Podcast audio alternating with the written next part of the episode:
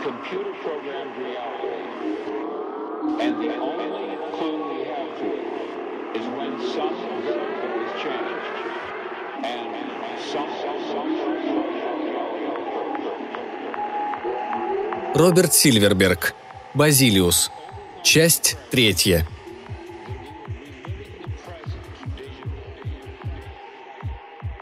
Вечером того же дня, размышляя, чем бы ему занять Базилиуса, Каннингем поймал себя на том, что неотступно думает о демонах, скорее даже об одном из них, неизвестном классической демонологии – демоне Максвелла. Эта загадочная сущность, как заметил физик Джеймс Кларк Максвелл, ускоряет движение потока молекул в одном направлении и замедляет их движение в другом, повышая тем самым эффективность процессов нагревания и охлаждения.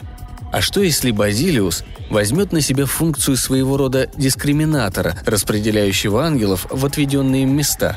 На прошлой неделе высшие ангелы пожаловались на то, что они слишком близко соприкасаются с ангелами грешными.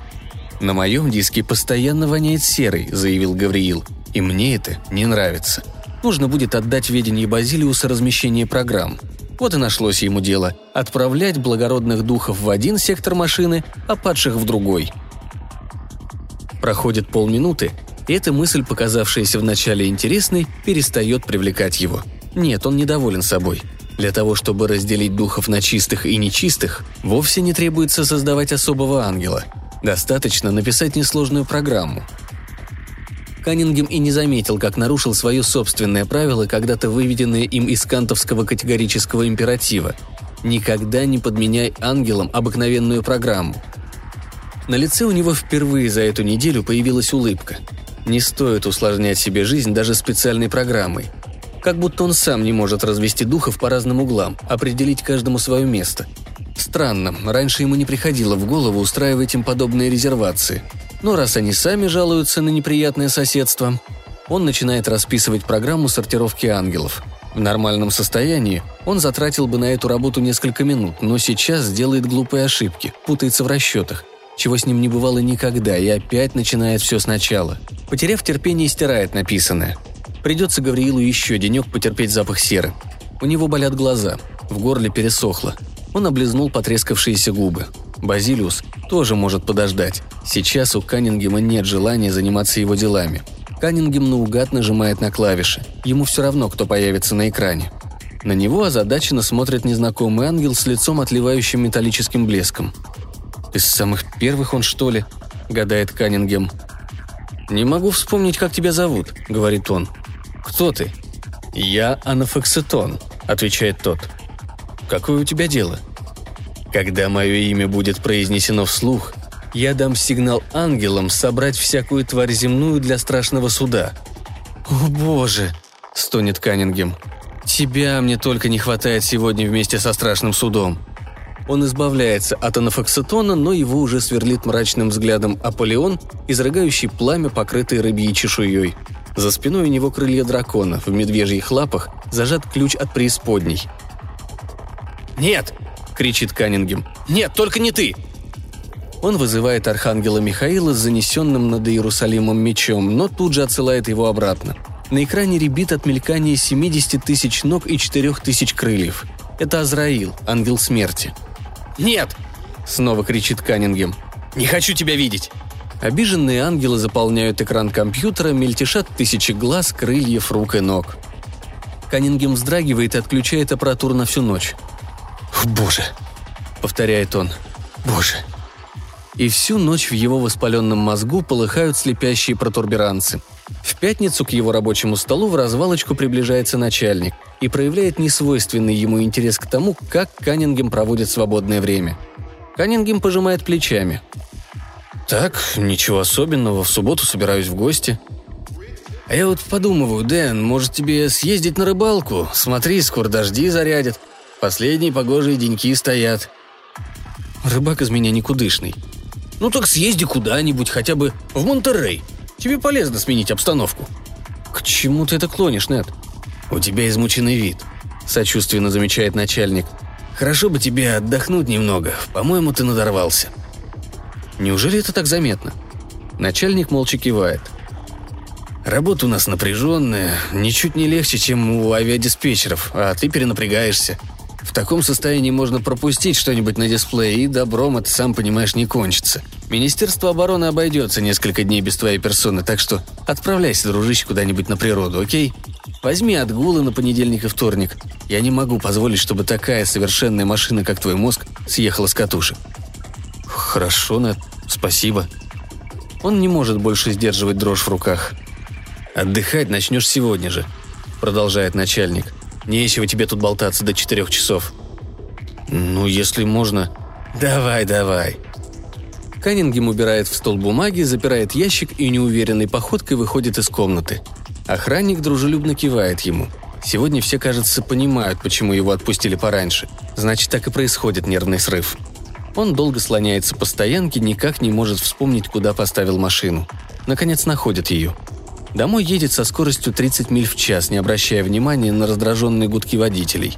Усталый плюхается в кресло перед компьютером и вызывает Араила. Ангел компьютеров наверняка уж не станет терзать его видениями апокалипсиса. «Мы разрешили проблему с Базилиусом», — говорит Араил. «Вы?» Идея пришла у Риэль, он заметил, что ты думаешь о демоне Максвелла. И с Рафаэль и Азраил подработали первоначальный замысел — нам не хватает ангела, который бы вершил божественный суд, отбирал лучших, оценивал каждого по делам его. «Мысль не оригинальная», — замечает Каннингем. Подобное божество имеется в каждой мифологической системе, начиная с шумерских и египетских верований, где уже было верховное существо, оценивавшее души мертвых, одних в страну вечного блаженства, других в гиену огненную. «Но это еще не все», — прерывает его ангел. «Я не говорю о суде над отдельными душами. А что же ты хочешь предложить? Базилиус будет судить целые миры. Например, он может решать, не пора ли на этой планете назначить судный день. Разумеется, после тщательного изучения каждой отдельной души. То есть он приведет в действие механизм страшного суда? Именно.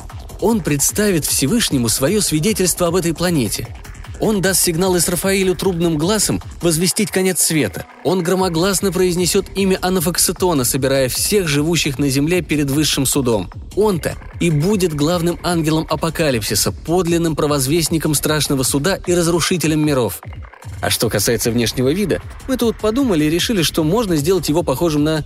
«Довольно», — прерывает его Каннингем. «Об этом поговорим в другой раз. Он снова отключает машину на ночь, наливает себе немного выпить и придвигается к окну. Накрапывает дождь. Не лучшая погода для поездки за город. Обстоятельства складываются неблагоприятным образом, но Каннингем, несмотря ни на что, отправляется в гости. Джоанна не будет. Она позвонила ему в последний момент, чтобы извиниться. Сослалась на простуду, хотя по голосу незаметно. Впрочем, может быть, это и так. А еще, вероятнее, нашла себе более интересное занятие на субботний вечер. Но он уже настроился идти. И вот около восьми часов дождливым осенним вечером он подъезжает к Сан-Матео. Дом, куда он приглашен, находится вовсе не в фешенебельном пригороде, как воображал Каннингем, а в тесном застроенном центре. Обстановка напоминает добрые старые студенческие времена. Потертая мебель, дешевый стереопроигрыватель. В комнате звучит поп-музыка 20-летней давности. Гости заняты нехитрой компьютерной игрой – Хозяин дома занимается торговлей компьютерами в большой компании в Сан-Хосе, и большинство гостей так или иначе связаны с этой сферой. Футуролог из Нью-Йорка не приехал, как, впрочем, и разрекламированный Джоанной биосоциолог.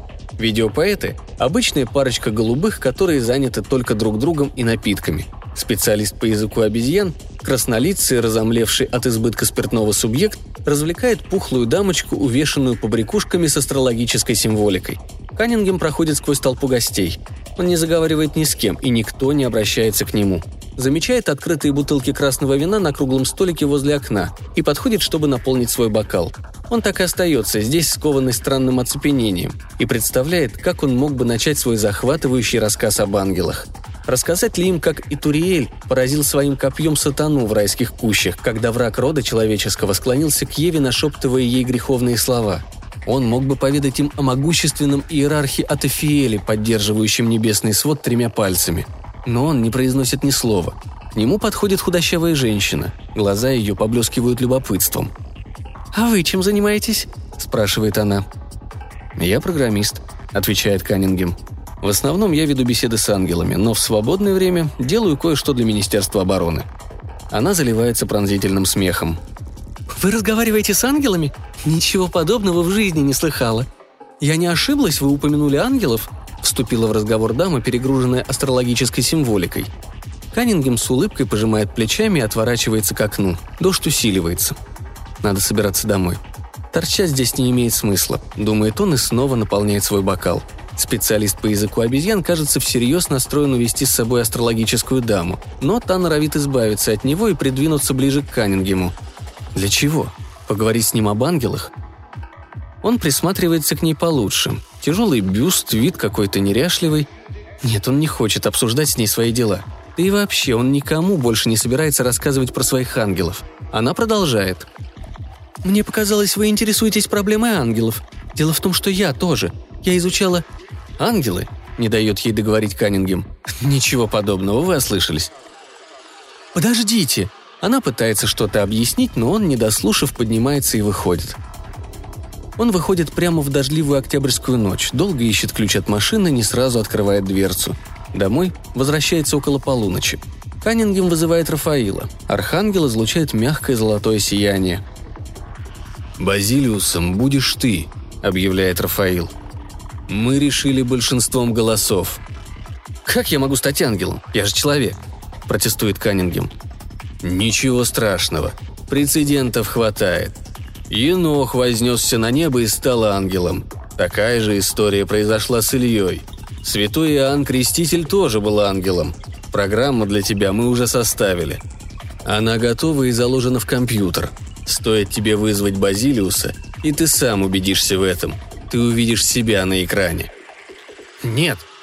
Но почему ты отказываешься? А ты и в самом деле Рафаил. Соблазняешь меня точно демон-искуситель. Может, ты Асмодей? Астарот, Бельфигор.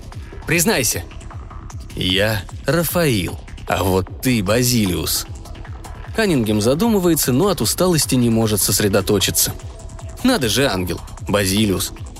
А почему бы и нет? Вот так в ненастный осенний вечер приезжаешь с больной головой из кретинской компании, а тебе объявляют, что ты ангел, да еще причисленный к высшему лику. А может так лучше? Почему бы не попробовать, черт побери? Ладно, соглашается он. «Пусть я буду Базилиус». Он нажимает на клавиши и связывается с компьютером Министерства обороны. Еще несколько нажатий на клавиши, и он посылает сигнал, имитирующий начало боевых действий компьютером на советской стороне. Для верности. Пусть обе стороны получат этот сигнал. У этой планеты останется 6 минут мирной жизни. 6 минут жизни вообще. Нет, он не допустит ошибки. Сигнал будет принят. Все-таки специалист Каннингем первоклассный. Немногие знают программирование так, как он. Перед ним снова является Рафаил. «Пока еще есть время, вызови Базилиуса. Ты должен посмотреть на себя со стороны». «Ну, конечно. Что я должен набрать?» Каннингем начинает набор. «Явись, Базилиус, мы с тобой одно целое». Каннингем с изумлением вглядывается в экран, а часы продолжают отсчитывать последние минуты этого мира.